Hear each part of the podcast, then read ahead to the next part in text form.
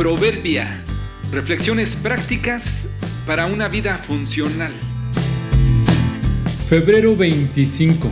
La fuerza del viento. Nadie es triunfador en todos y cada uno de los aspectos de su vida.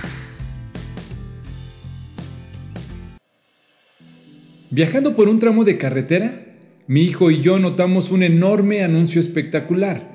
No alcanzamos a saber de qué se trataba la promoción o el mensaje completo, pero sí leímos en grandes letras una frase que decía, desafiamos el tiempo y lo vencimos.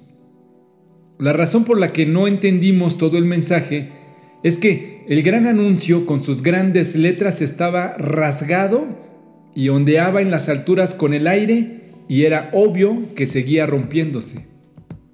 Cuando leí la frase en el aire, inmediatamente pensé en un complemento a lo que decía en esa lona rasgada. Desafiamos al tiempo y lo vencimos, pero el viento nos venció a nosotros. Al menos sí en ese anuncio que de lejos se leía como una total contradicción. Cada uno de nosotros es capaz de vencer sus propios gigantes todos somos bastante hábiles en algunos aspectos.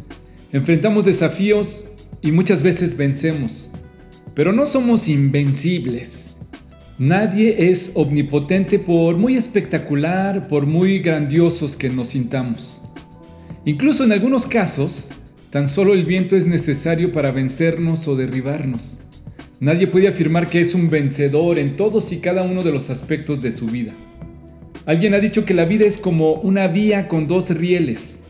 Por un lado ocurren las cosas agradables y por el otro las desagradables. Siempre están presentes los dos.